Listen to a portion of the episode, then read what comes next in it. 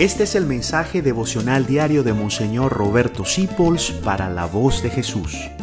Queremos que la sangre de Cristo no se derrame en vano. Hoy vamos a hablar de otro santo que es de, de mi corazón, con razón, mi padre San Francisco de Asís. ¿De dónde salió San Francisco? Del fracaso militar.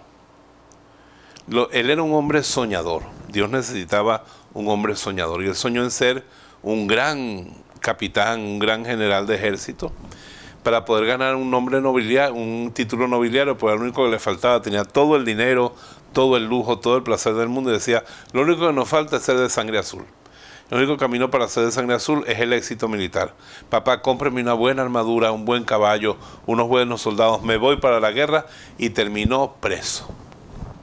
Preso y tirado en una mazmorra.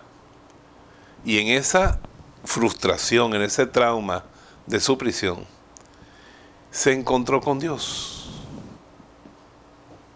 Y el Señor le dijo, Francisco, ¿a quién es mejor servir? ¿Al Señor o al siervo? Y él dijo, al Señor. ¿Y por qué tú sirves a mis criaturas? ¿Por qué tú sirves a lo bajo? ¿Por qué no vienes a servirme a mí? ¿Y sabes cómo se le presentó Cristo? En un leproso.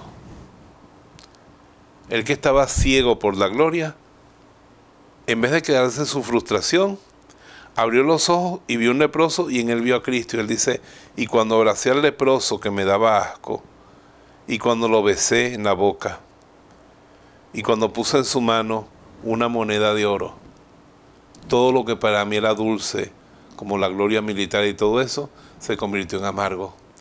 Y todo lo que para mí era amargo, como el amor de Dios, el servicio, el hambre, el frío, el seguimiento de Cristo, se me volvió dulce. Francisco de Asís cambió a raíz de ese trauma. Es que los traumas nos hacen bien. San Ignacio quedó cojo de un balazo que le metieron en una operación mal hecha. Y con su cojera encontró a Dios.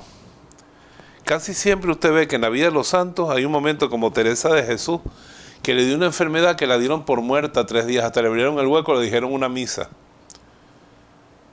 y después de eso se recuperó y quedó paralítica y cuadraplégica. Primero aprendió a gatear hasta que volvió a caminar. Mira, los traumas, si no nos quedamos en ellos, nos llevan a ser grandes santos. Así que aproveche esos traumas que usted tiene, pregúntese en este tiempo, ¿cuáles serán mis traumas? Pues pídale luz al Espíritu Santo. Y si usted busca la voluntad de Dios, perdona, ama y se da tiempo, con los ojos fijos en Cristo, usted y yo, traumatizados y todo, como estuvo San Francisco, San Ignacio, Santa Teresa, podemos llegar a ser grandes santos. Los bendigo en el nombre del Padre, del Hijo, del Espíritu Santo. Aprovecha esos traumas, mijo, para que seas un gran santo. Gracias por dejarnos acompañarte. Descubre más acerca de la voz de Jesús visitando www.lavozdejesús.org.be. Dios te bendiga rica abundantemente.